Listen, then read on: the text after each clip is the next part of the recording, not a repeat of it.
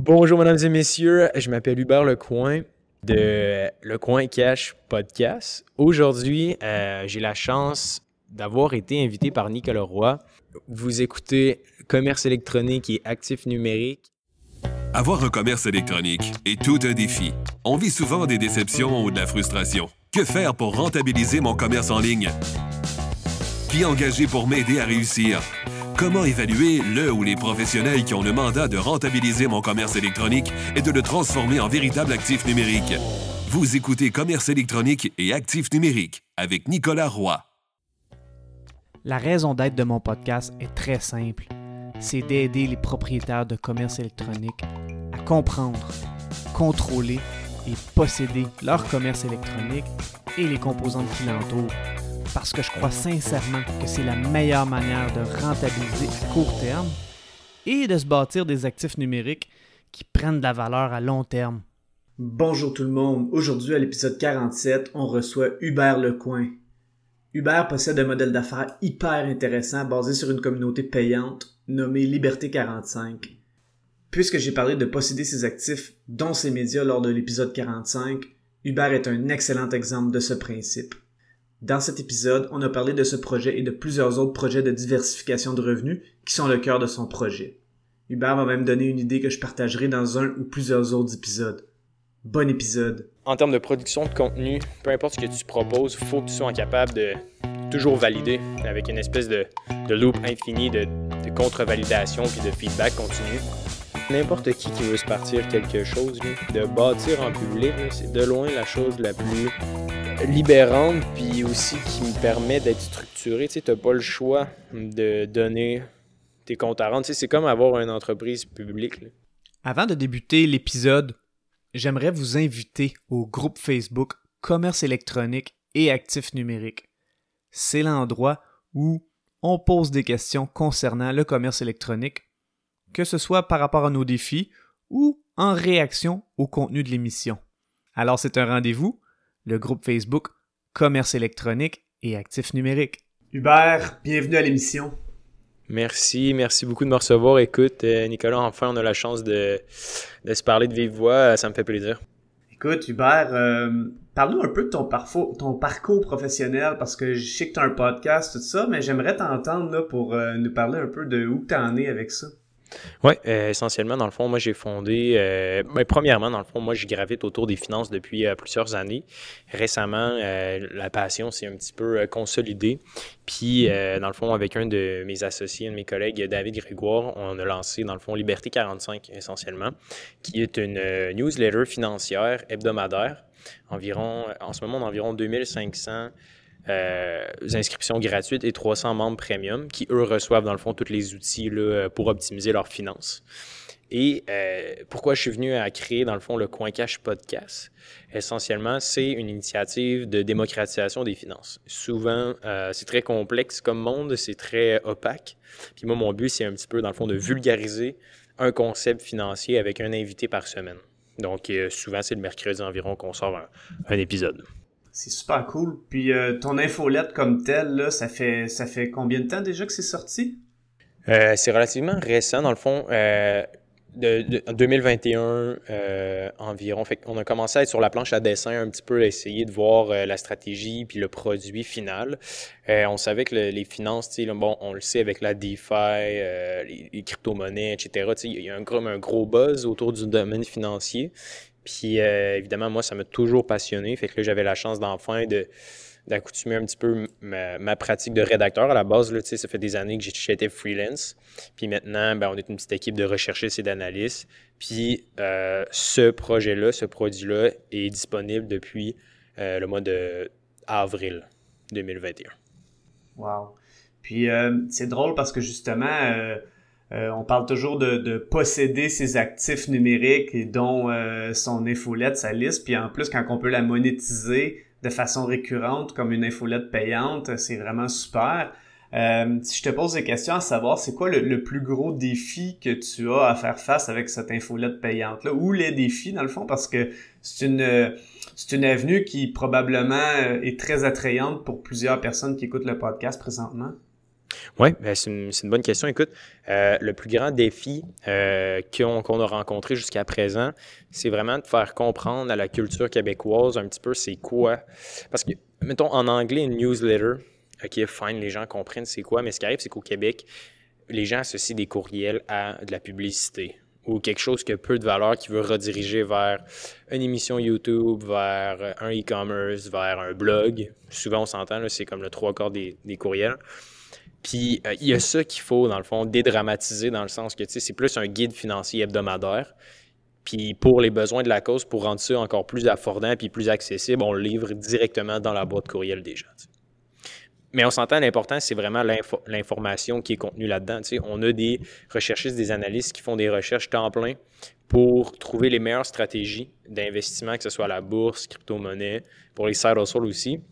Je pense d'ailleurs, Nick, que les gens qui écoutent un peu ton podcast, c'est ça, c'est des gens qui sont intéressés par l'entrepreneuriat slash domaine numérique. Euh, je me demandais, est-ce que c'est les genres de, challenge, j'imagine, qui est un petit peu précurseur dans tous les genres de projets? Euh, oui, en fait, euh, ben, c'est drôle que tu m'amènes la question parce que c'est exactement ça. C'est que les gens, souvent, bon, ils ont un commerce électronique ou une entreprise de service, puis là, ils veulent bon, monétiser ou amener de la récurrence à ça. C'est souvent le défi.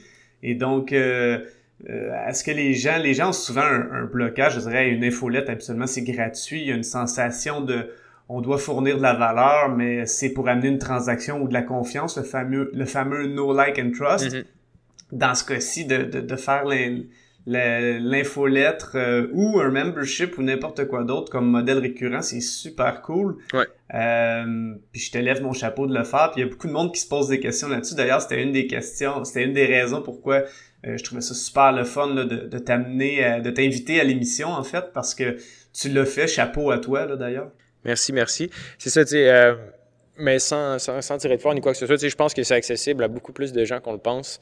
C'est sûr qu'évidemment, il, y a un nombre de verticales euh, limité. Tu sais, nous, essentiellement, c'est que Liberté 45 aussi, sur le back-end, on a développé aussi une espèce d'engin qui permet de reproduire un petit peu ce genre d'infrastructure-là pour d'autres newsletters, pour d'autres gens qui ont d'autres idées. Fait tu sais, euh, nous, on bâtit en public, on n'a pas peur de cacher quoi que ce soit. Tu sais, la communauté Liberté 45, on, on trouve une idée de side hustle par semaine, puis ça a peut-être euh, rapport ou pas là, avec, euh, avec euh, ce que les gens écoutent là, avec ton podcast, mais j'ai une idée de Sarah Soul que je trouve intéressante, je vais t'en parler.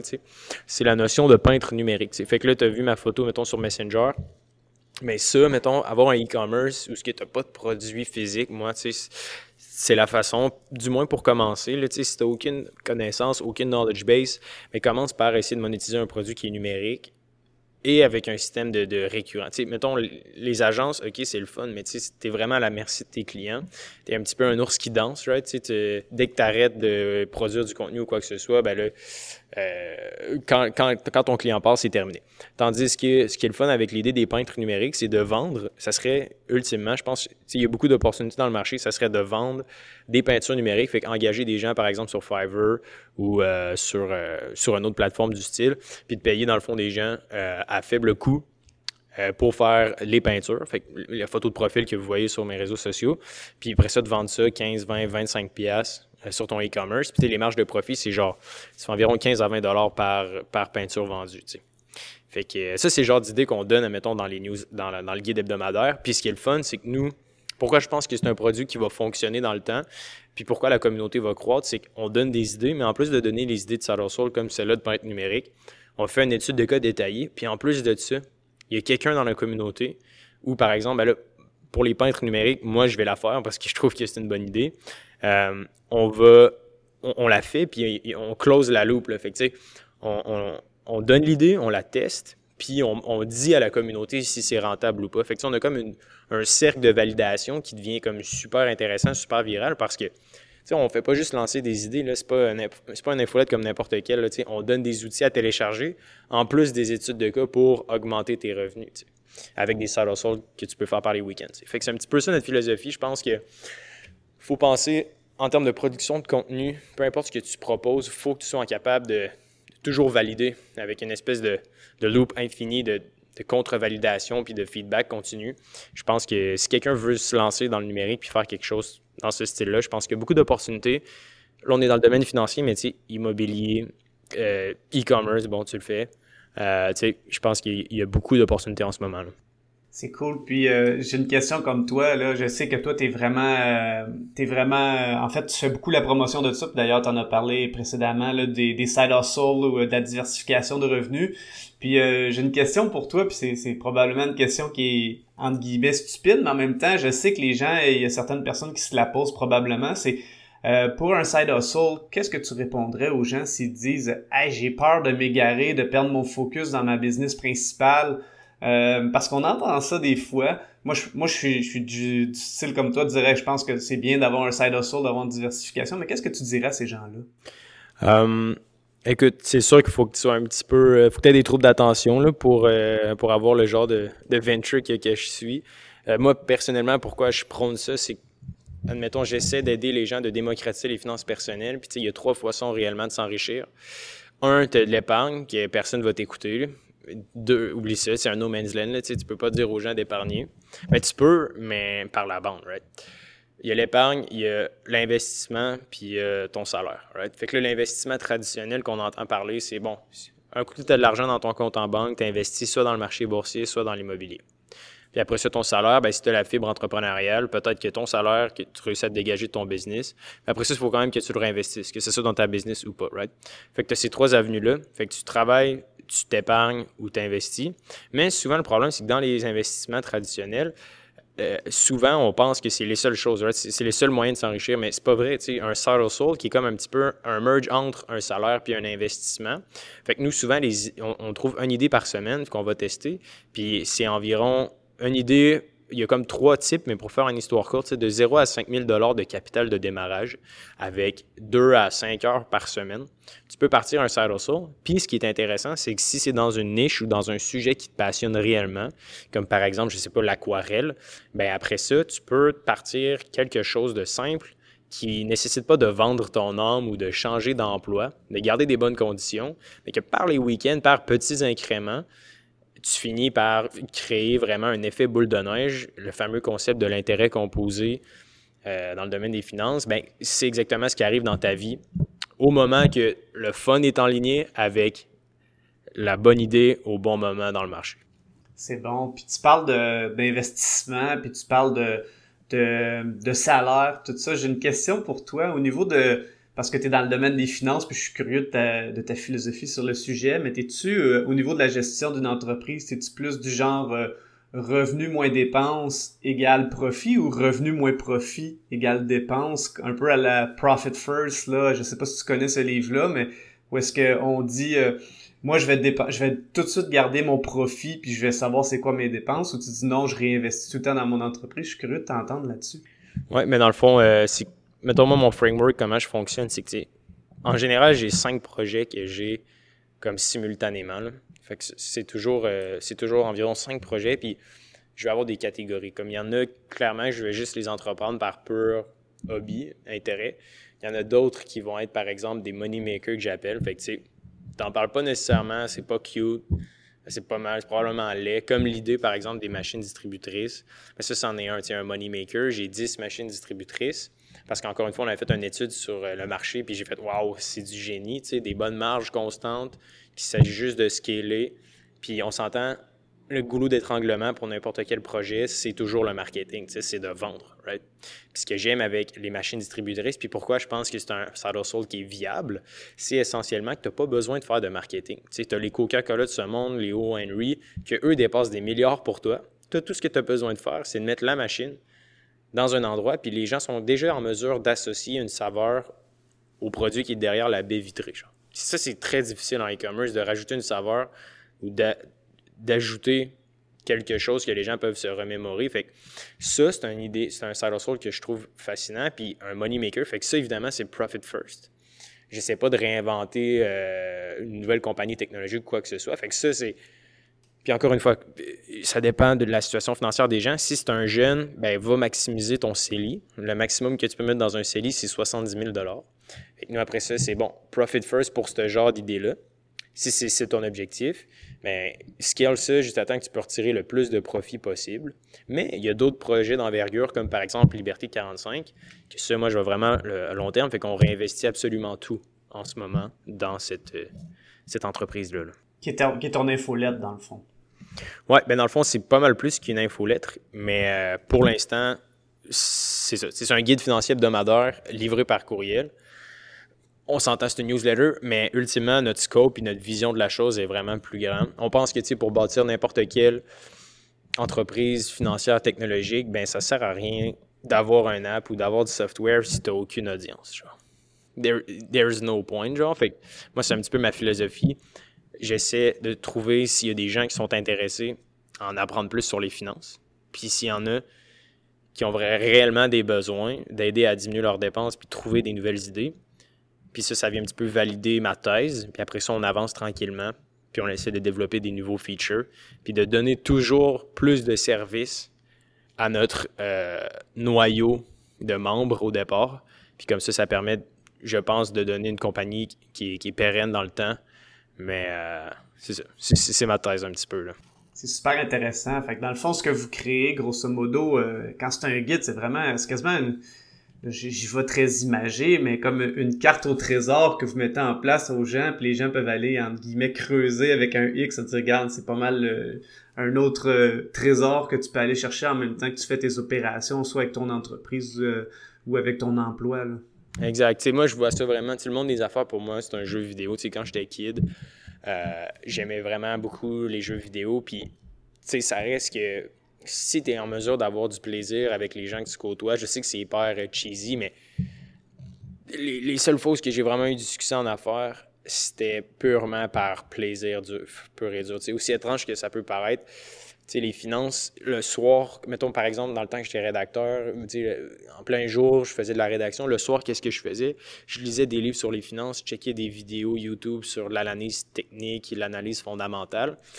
Puis je me suis dit, hey, pourquoi je ferais pas quelque chose de ma, du truc que je pense le soir avant de me coucher? N'importe qui qui fait quelque chose le soir, puis qui a vraiment du fun, que ce soit peu importe le sujet que tu écoutes, que tu regardes ou whatever, je pense sincèrement que c'est ça que tu devrais commencer comme side hustle. Tu n'as pas besoin de trouver ailleurs. Puis après ça, si tu veux avoir un, dénominateur de tout ça, ben là, c'est pas les opportunités qui manquent, là, right? E-commerce, euh, YouTube channel, offre de services, offre de produits. Mais c'est ça, commencer petit, je pense que c'est ça l'important dans tout ça.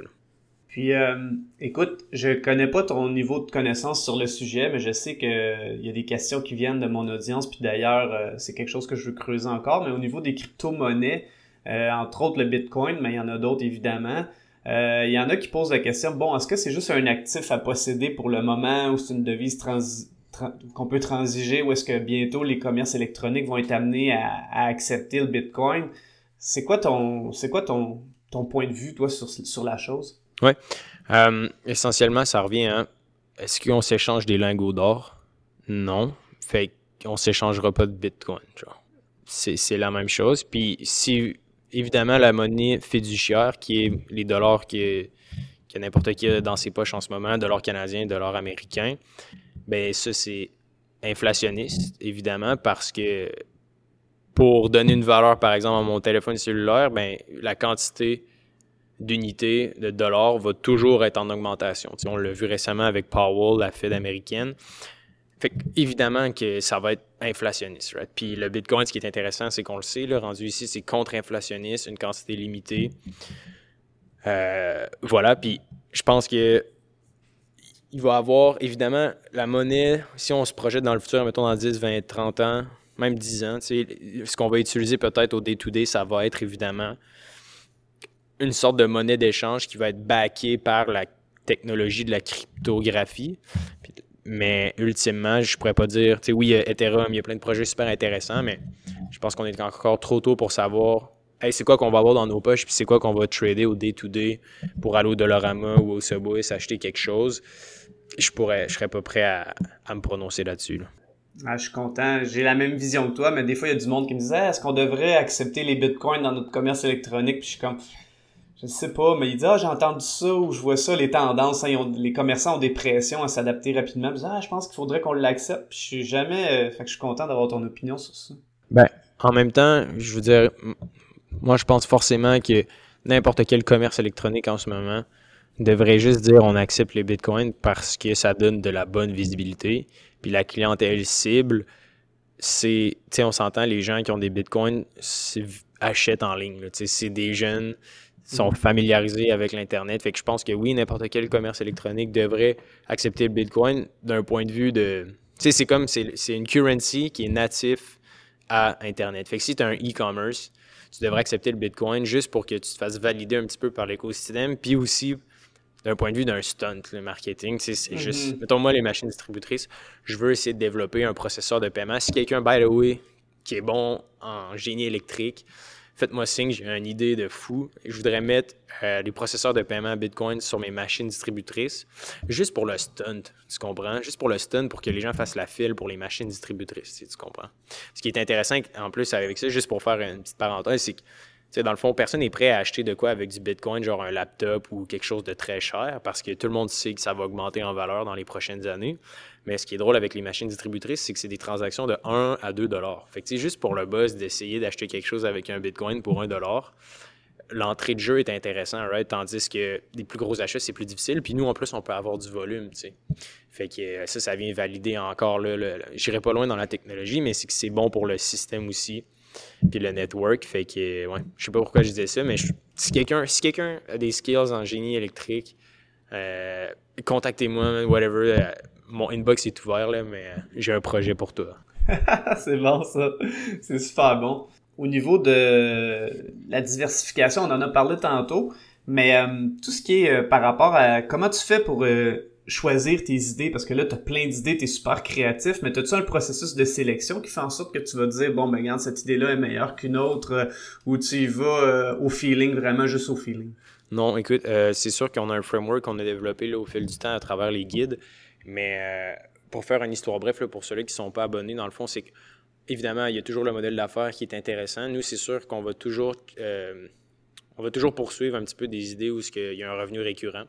Ça, pour nous, c'est toujours. Euh, il n'y a rien de plus difficile qu'à vendre un produit où tu n'auras jamais de la nouvelle clientèle. Euh, ou, pardon, que ton, ton, ton lifetime value, ton LTV va toujours devoir être rebâti parce que tu n'as aucun, aucun retour sur, euh, sur achat. Ça, c'est un critère super important. Ensuite, ça, un autre critère de, de sélection là, avant de me lancer dans une idée d'affaires, c'est essentiellement la, la, la, motivation intrinsèque. Fait que ça, c'est dans le fond tout ce qui touche à la façon que j'oriente, dans le fond, mon énergie dans mes projets, c'est est-ce que je peux apprendre quelque chose à travers cette idée-là? Fait que, par exemple, les finances, ben, ce qui est le fun, c'est que ça me pousse à me garder top of the game, puis à être genre super profond dans les recherches pour ensuite de ça extraire l'information, la vulgariser, puis les donner dans les guides à chaque semaine. Right? que pour moi, ça vient un peu valider ma thèse de bon, parfait, j'ai une motivation intrinsèque, pas juste monétaire.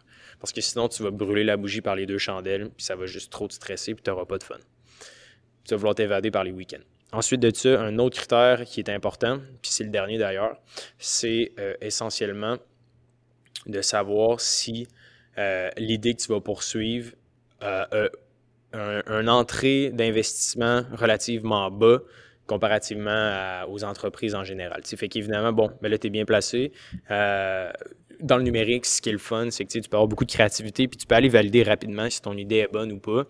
Si tu es capable, si capable de mettre dans ta boîte d'outils, euh, évidemment, la publicité Facebook, moi, c'est un petit peu par là que je passe. Euh, ça me permet vraiment de valider rapidement si l'infrastructure ou le produit que j'essaie de vendre génère un petit peu d'attention, de traction, j'ai une première achat, faire des préventes, tu c'est déjà là des validations que tu peux faire avant d'investir un capital. Euh, autre truc qui vient de me sortir en tête aussi, puis un autre critère, il y en a quatre finalement, c'est euh, le marketing. Est-ce que ton projet nécessite genre du marketing d'une échelle de 0 à 10? 0 étant genre machine distributrice, genre tac, puis le monde vient acheter.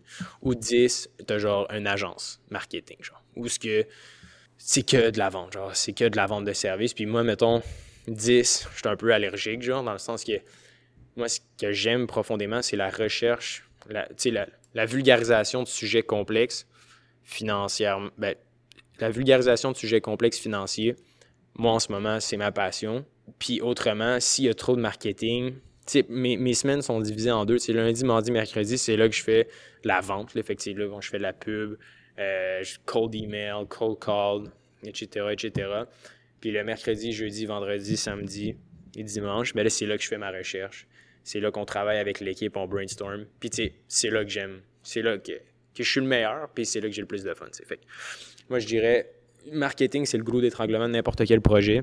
Puis tout le monde devrait absolument pondérer d'une échelle de 1 à 10 à combien ça va être demandant avant de starter ton projet? Parce que souvent, c'est ce qui tue n'importe quel business. Right? Euh, fait quoi, c'est un petit peu ça les quatre critères. Super, excellent. Puis, euh, bon, là, toi, je sais que tu es passionné de, de finances, quoi que ce soit. As ton infolette, évidemment, mais toi, des livres euh, finance ou entrepreneuriat, y a-tu des livres que tu, qui t'ont vraiment influencé, que tu dirais à l'audience, ça, c'est un must, là. Moi, en tout cas, ça m'a vraiment, ça a été une lecture que j'ai adorée puis que ça m'a influencé beaucoup? Ouais, ben, c'est ça qui j'ai un peu avec les recommandations de livres, C'est juste que c'est tout le temps, genre, euh, temporel, dans le sens que, c'est toujours à la saveur du jour, on dirait que mon livre favori change à chaque semaine, dans le sens que, on dirait que c'est toujours attaché à ce que tu vis en ce moment, right? C'est comme difficile d'essayer de se détacher, mais... Euh, of course que ça va être des, des, euh, des livres financiers, c'est pas mal juste ça que je lis, mais de psych... de... comment il s'appelle?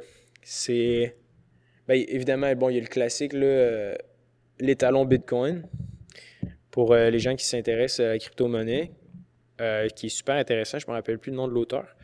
Puis sinon, il y avait un autre livre aussi qui m'avait quand même marqué. C'est. Le, nom m'échappe, mais en France. Ben, c'est pas vrai. La retraite à 40 ans de, de, Jean-Samuel Mercier. Exactement, de jeuneretraité.com, jeuneretraite.com. Je sais pas si tu le connais, Nick. Non? Il euh, c'est ça, dans le fond, c'est un blogueur français, euh, québécois. Euh, puis sa thèse, là, c'est super intéressant. Dans le fond, lui, il a pris sa retraite avant 40 ans, puis il explique un petit peu à travers son livre. C'est vraiment drôle, genre, c'est la première fois que je, riais en lisant un livre. Puis, ouais, c'est ça, c'est, super cool. Il parle un petit peu que, tu sais, bon, les, millionnaires, c'est pas vraiment ceux que tu crois, puis que, essentiellement, tu sais, il y a des. Je l'ai eu, là, sur, sur le podcast, sur le coin cash. c'était super cool, d'ailleurs je pense que c'est l'épisode numéro 9 ou 10, puis on jasait justement, il disait, euh, tu sais, l'important, il disait, les gens, tu sais, envoient un petit peu des faux signaux, puis, tu sais, si tout le monde aurait leur, leur compte bancaire affiché dans le front, il y aurait tellement moins de problèmes quand tu y penses. Genre, tu sais, c'est fou à quel point on vit dans un monde de vertu puis de faux signaux. Puis le problème avec ça, c'est que les gens sont complètement en déroute, genre, ils savent pas qui est réellement riche, genre, dans le sens que c'est pas quelqu'un avec la, VUS, la grosse BM ou la grosse Mercedes souvent qui est réellement millionnaire. C'est plus le gars en sandales qui marche à pied, qui est bien relax, qui lui est réellement millionnaire.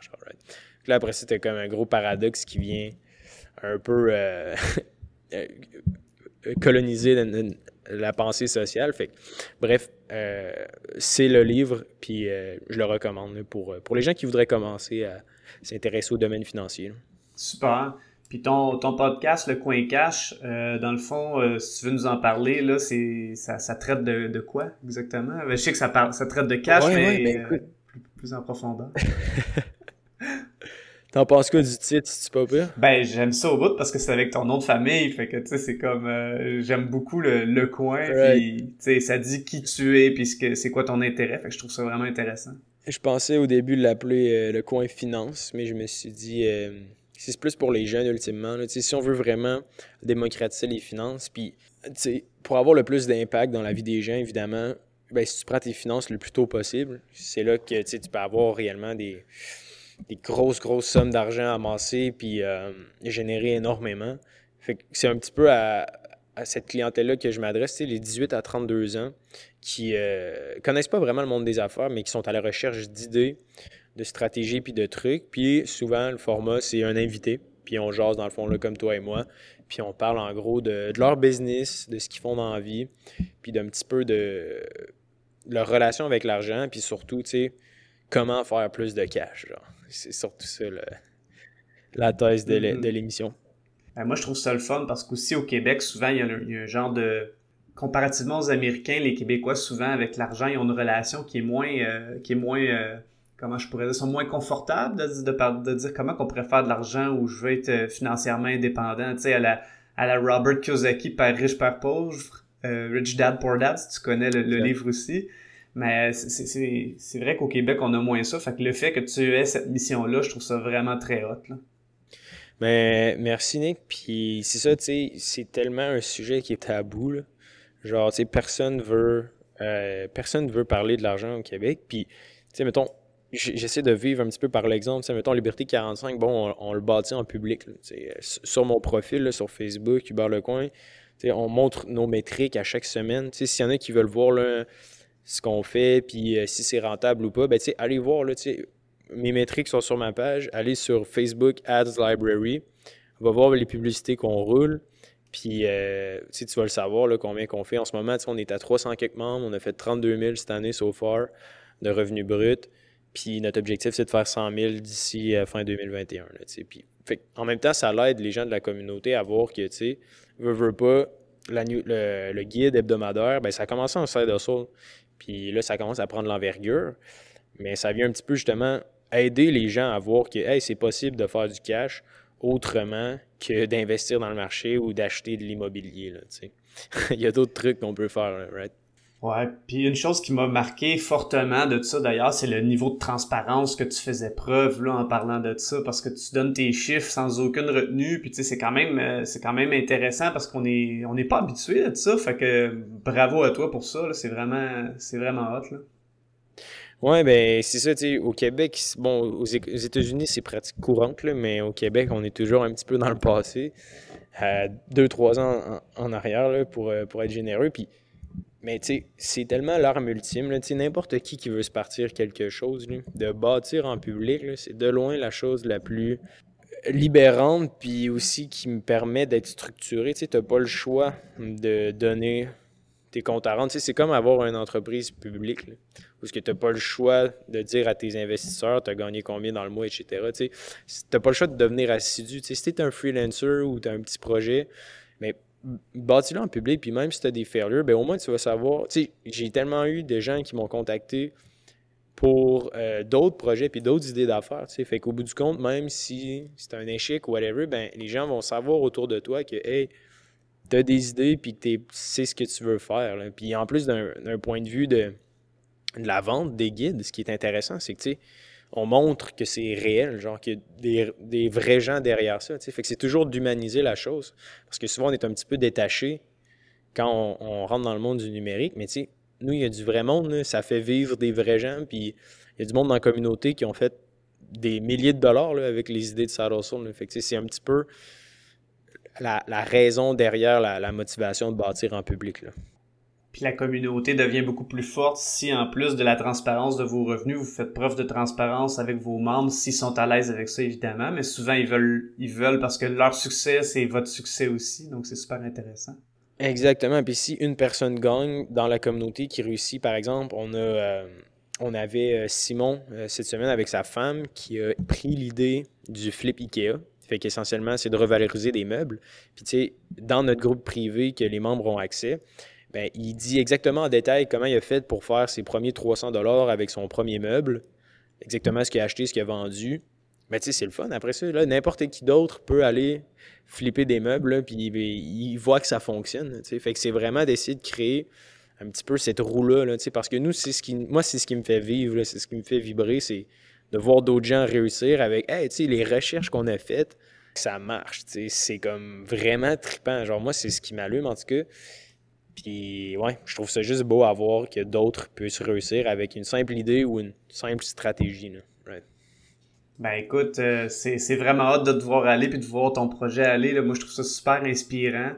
Écoute, je te remercie beaucoup. Euh, c'est quoi la meilleure moyen de te rejoindre s'il y a des gens à l'émission qui voudraient te rejoindre ou même qui voudraient euh, s'inscrire à ton guide? Parce que c'est vraiment, vraiment très, très, très intéressant? Oui, euh, ben, pour les gens qui veulent commencer, lecoincash.ca slash podcast. Ça, c'est pour l'écouter. Ou sinon, sur, sur ce que vous écoutez en ce moment, sur la plateforme, marquez juste le. Vous allez le trouver. Sinon, ben, liberté45.com. on a volé le nom de domaine à Pierre-Yves McSwing. C'était son. C'est vrai, il y avait un livre, lui, qui s'appelait comme ça. Tu viens de me faire réaliser. il n'y avait, avait pas un livre, lui? Ouais, Liberté 45. Mais nous, dans le fond, c'est Liberté 45, pas d'accent aigu. Mais euh, liberté45.com, mais c'est ça, non, on, l'a appelé, là, on, y a déjà parlé, puis euh, il, nous a révélé qu'il était pour euh, le libre marché des idées Donc, il n'y a pas de. On est, on est en de bons termes avec. Là. Ça ne dérangeait pas qu'on prenne ce nom-là. Tant qu'on ne fait pas un livre, il n'y a pas de problème. Ah, c'est parfait. Bon, ben, c'est excellent. Ben, écoute, je te remercie beaucoup, Hubert. C'est vraiment. Ça a été un plaisir de t'avoir à l'émission. Au plaisir, Nick. tu viens de refaire un tour sur, sur le coin cash, un de ces quatre. Ça va me faire plaisir. Je vous remercie beaucoup d'avoir écouté l'émission. Je vous invite au groupe Facebook Commerce électronique et actifs numériques. Et si vous avez des questions ou des suggestions de sujets ou d'invités que vous voudriez entendre, je vous invite à me contacter via le site web nicolaroy.pro. D'ici là, je vous dis à la prochaine.